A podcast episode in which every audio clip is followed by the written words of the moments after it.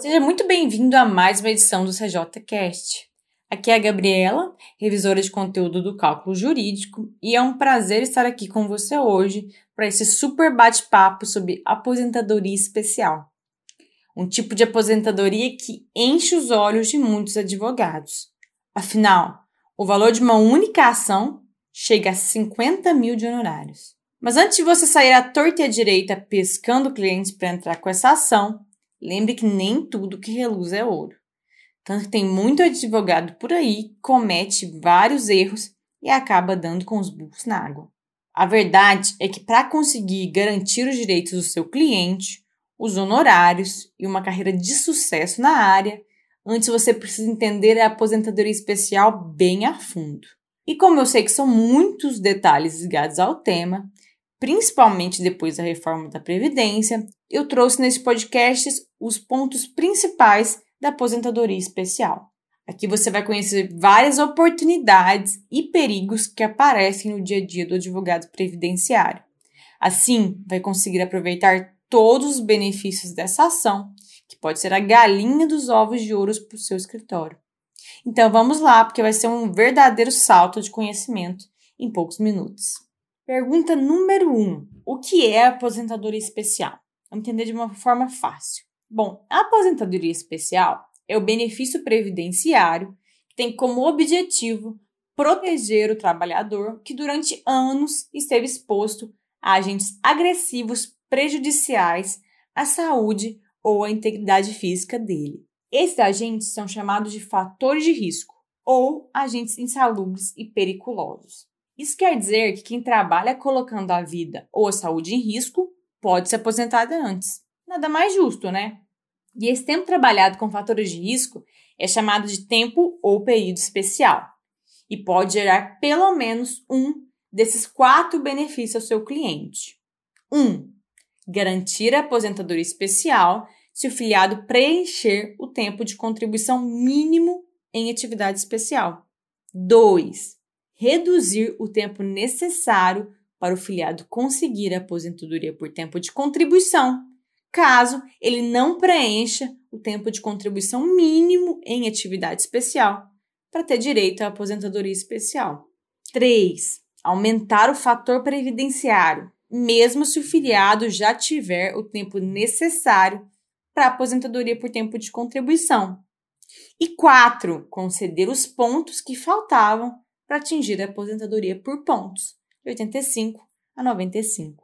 Pergunta 2. Quais os requisitos da aposentadoria especial? Vamos conferir o que, que importa. A previsão legal e os requisitos da aposentadoria especial estão no artigo 201, parágrafo 1 da Constituição Federal Brasileira de 88 e também nos artigos 57 e 58 da Lei 8.213 de 91. Mas não se preocupe porque eu vou te explicar cada um deles aqui de uma maneira bem simples. Requisito 1: a carência. A aposentadoria especial exige uma carência de 180 meses. Só para lembrar, o período de carência é o tempo mínimo em meses que o cidadão precisa pagar o INSS para ter direito a um benefício. Esse requisito pode se tornar um problema principalmente para contribuintes individuais que pagaram o INSS em atraso. Isso não é muito comum nessa espécie de aposentadoria, mas pode acontecer principalmente com profissionais de saúde autônomos, como médicos, dentistas e enfermeiros. Atenção para esses casos, hein? Requisito 2: o tempo de contribuição especial. O segundo requisito é ter trabalhado colocando a vida ou a saúde em risco. Na lei, o período especial é definido da seguinte maneira: período sujeito a condições especiais que prejudiquem a saúde ou a integridade física durante 15, 20 ou 25 anos, conforme dispuser a lei. Reparou que a lei disse 15, 20 ou 25 anos? Pois é, deixa eu te explicar. A maior parte dos fatores de risco dão direito ao filiado ao INSS se aposentar com 25 anos de atividade especial. Provavelmente é isso que você vai ver no seu escritório. Só que tem alguns fatores de risco que são muito mais nocivos e que, por causa disso, dão direito ao seu cliente se aposentar com 15 ou 20 anos de tempo especial. O jeito mais fácil de você aprender quanto tempo de atividade especial o seu cliente precisa para se aposentar gravando as exceções, ou seja, as atividades especiais de 15 ou 20 anos. E claro, sempre ler a lei e decisões quando ficar em dúvida. Se não tiver nas exceções, ou seja, 15 ou 20 anos, então é o fator de risco que dá direito à aposentadoria especial com 25 anos de tempo especial. Mas atenção, porque apareceram novos requisitos após a reforma. Ela trouxe um novo paradigma com novos requisitos e tornando mais árduo o trabalho de se aposentar nessa regra. Na regra de transição, se exige a soma dos pontos, idade mais tempo de contribuição.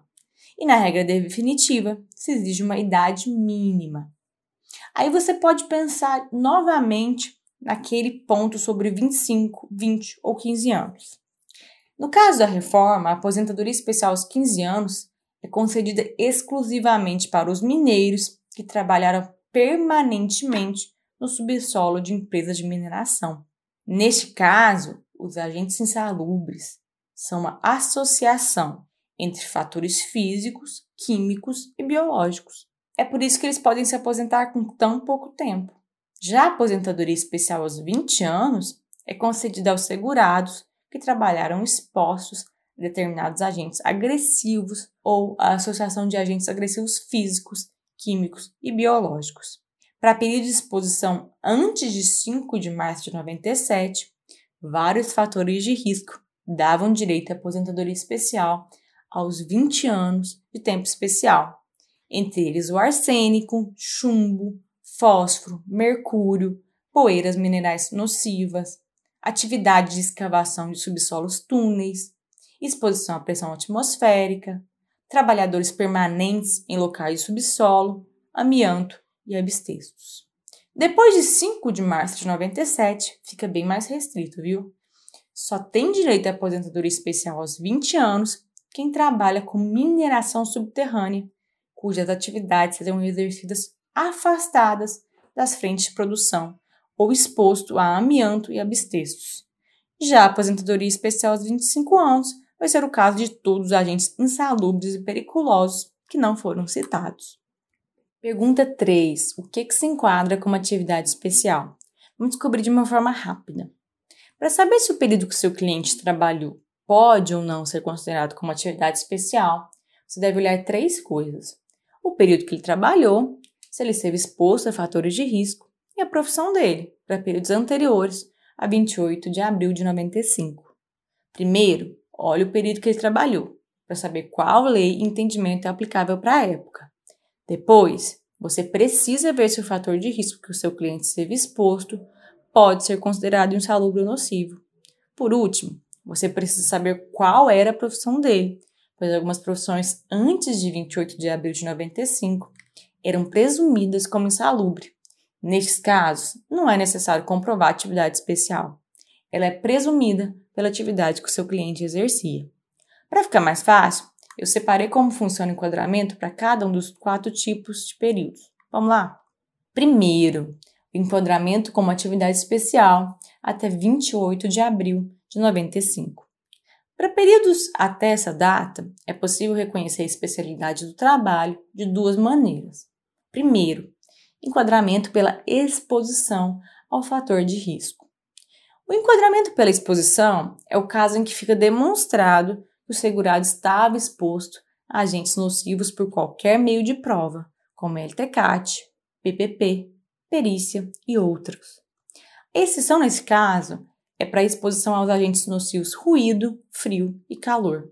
Quando for algum desses, é necessária a mensuração do nível de exposição por meio de perícia técnica ou noticiado em formulário emitido pela empresa. Segunda forma, o enquadramento pela categoria profissional. Antes da Lei 9032 de 95, também era possível o enquadramento como atividade especial através da categoria profissional. Algumas atividades eram presumidas como atividade especial.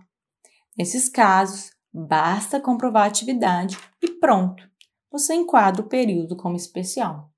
Mas atenção, só vale para períodos até 28 de abril de 95, que foi a data em que foi extinto o reconhecimento da atividade especial por presunção legal.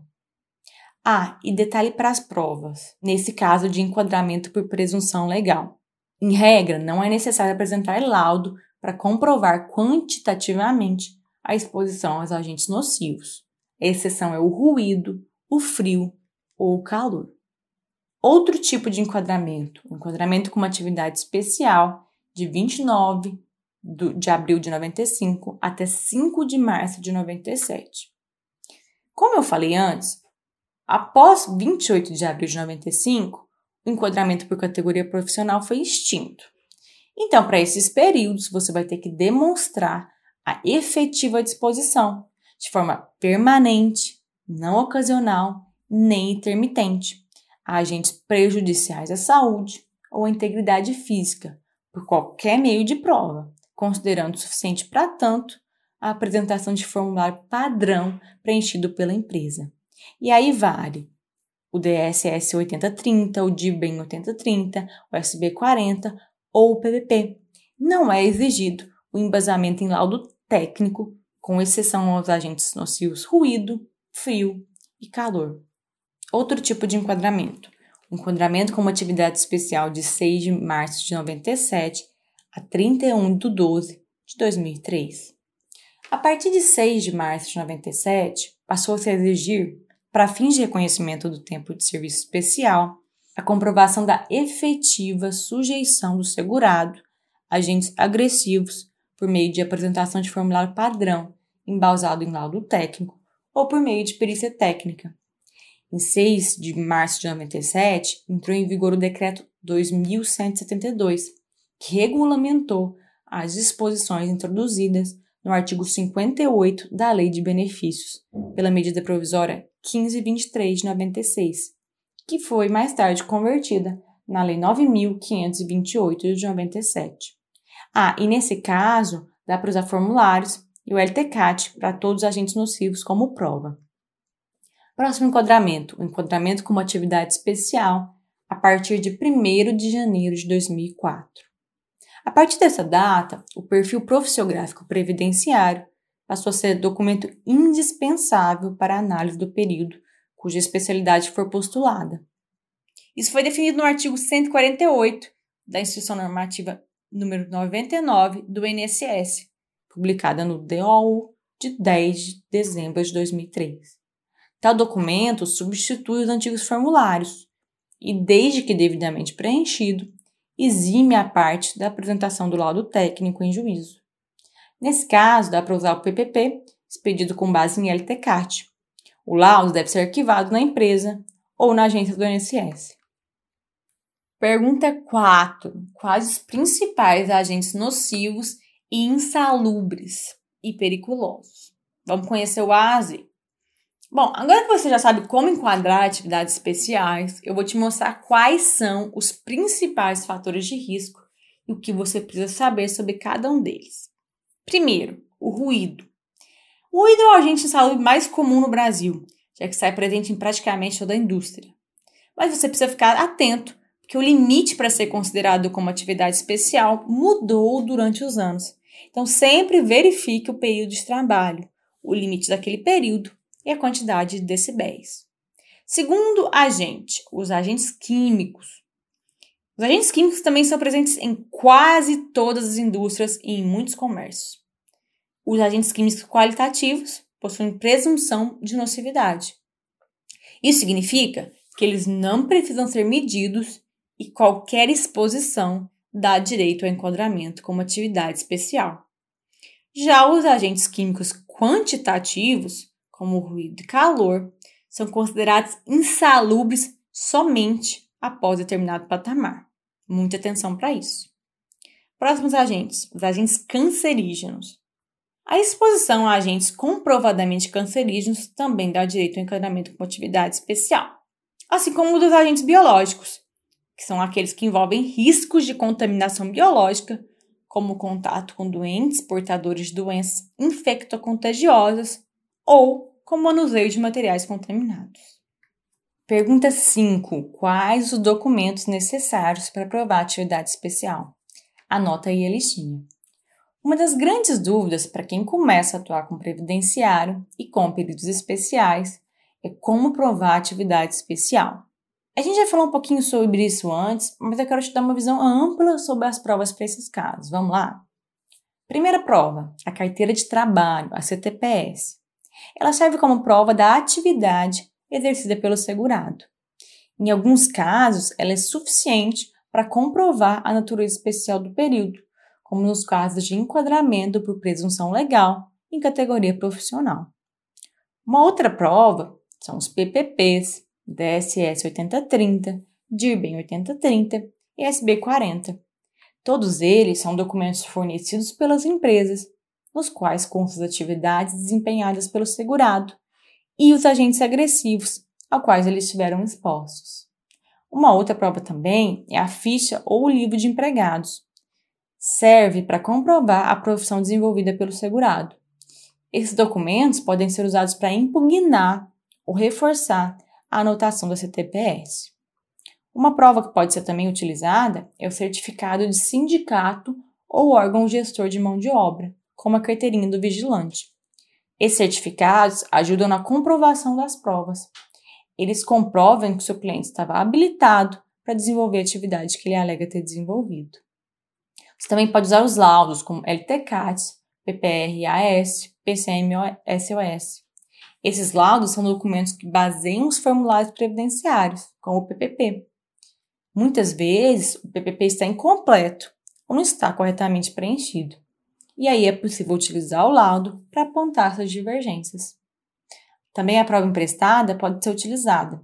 A prova emprestada é aquela utilizada com base em uma prova produzida em outro processo, por documentos, perícias, testemunhas, depoimento pessoal e outros. É possível também usar a perícia técnica, inclusive em empresa paradigma. A perícia é muito útil quando seu cliente não tem a documentação que comprova as condições de trabalho insalubres e perigosas, ou ainda quando existem chances de que a documentação não represente a realidade das condições de trabalho do seu cliente. E por fim, você também pode usar a decisão transitada em julgado de reclamação trabalhista. A jurisprudência tem aceitado a decisão transitada em julgado no trabalhista, desde que ela tenha sido fundada em indícios de provas materiais. Mas cuidado, viu?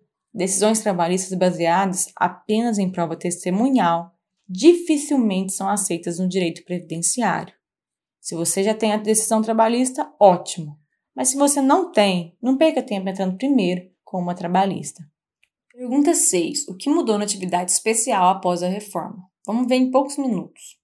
Um ponto importante da reforma sobre a atividade especial foi o relacionado à eletricidade e outras atividades perigosas, foram jogadas para escanteio.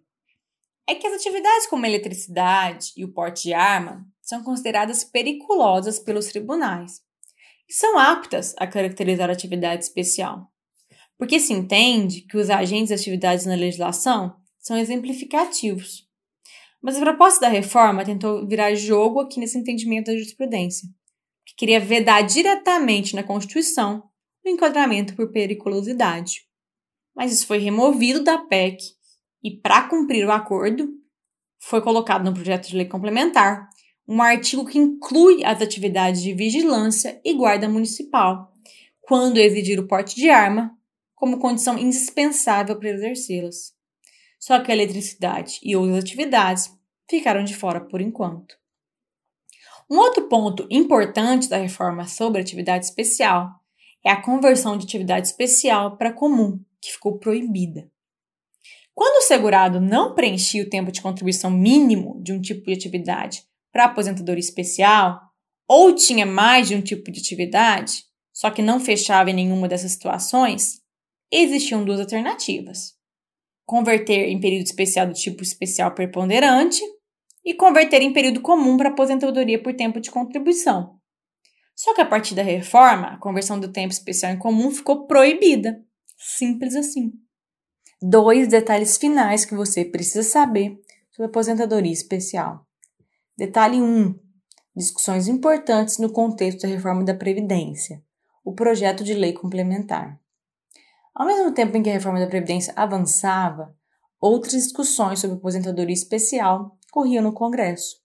Uma importante foi um projeto de lei complementar que podia dar novos rumos à atividade especial e parecia que seria aprovado de imediato, mas ficou estacionado no Congresso. Assim, as propostas relacionadas a ele não estão valendo. Mas, de qualquer modo, continue comigo que você vai descobrir os principais pontos desse projeto de aposentadoria especial. Primeiro ponto: afastamento do segurado da atividade especial. Tudo certo? Nada resolvido. Existe uma polêmica grande em discussão da necessidade de afastar o segurado da atividade insalubre periculosa após a concessão da aposentadoria especial, em razão do disposto no artigo 57, parágrafo 8 da Lei 8.213 de 91. A constitucionalidade do dispositivo foi questionada e o debate aguarda a decisão do tema 709 do STF. Bom, agora o projeto de lei complementar apresenta um novo dispositivo, no artigo 3 que pode esquentar mais a discussão, pois admite a continuidade da exposição. Mas essa continuidade será limitada a um período adicional de 40% do tipo de período de atividade especial e apenas para as categorias segurados, empregados e trabalhadores avulsos. Ao término desse período, a empresa fica obrigada a readaptar o segurado para outra atividade sem exposição, com a garantia de emprego por período de 24 meses. E se a empresa descumprir essa garantia, deve indenizar o período restante e ressarcir o INSS os custos da reabilitação do segurado. Ponto 2. O auxílio por exposição a agentes nocivos, uma colher de chá compensatória.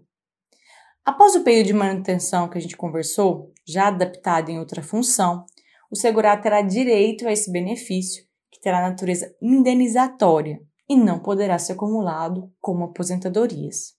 Bem semelhante ao auxílio acidente, por exemplo. Uma diferença é que o período de percepção não poderá ser contado como tempo de contribuição, nem integrar o salário de contribuição do segurado. O valor desse auxílio vai ser de 15% do salário do benefício. Outro ponto: voltou à atividade com risco?